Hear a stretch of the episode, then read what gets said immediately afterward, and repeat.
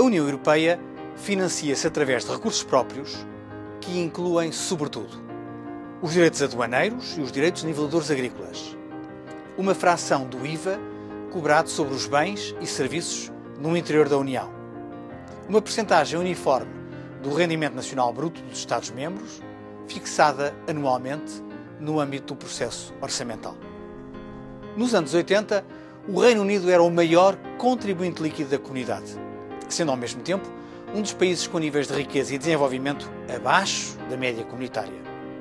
Com efeito, o Reino Unido pouco beneficiava das verbas da política agrícola comum, que na altura esgotavam mais de 70% do orçamento da União.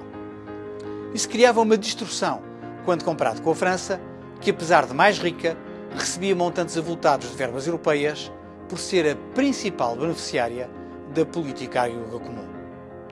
Esta situação levou ao protesto dos britânicos, celebrizado pela frase da primeira-ministra Margaret Thatcher: I want my money back. No seguimento desses protestos, em 1984, é negociado o cheque britânico, o British Rebate. O cheque britânico é um mecanismo de correção ou compensação. Corresponde a um desconto, uma redução da contribuição do Reino Unido para o orçamento da União. Hoje, não só este desconto perdeu sentido, o Reino Unido já beneficia mais da política agrícola comum, como constitui um precedente, que é seguido por diversos outros países que reclamam igualmente descontos nas suas contribuições.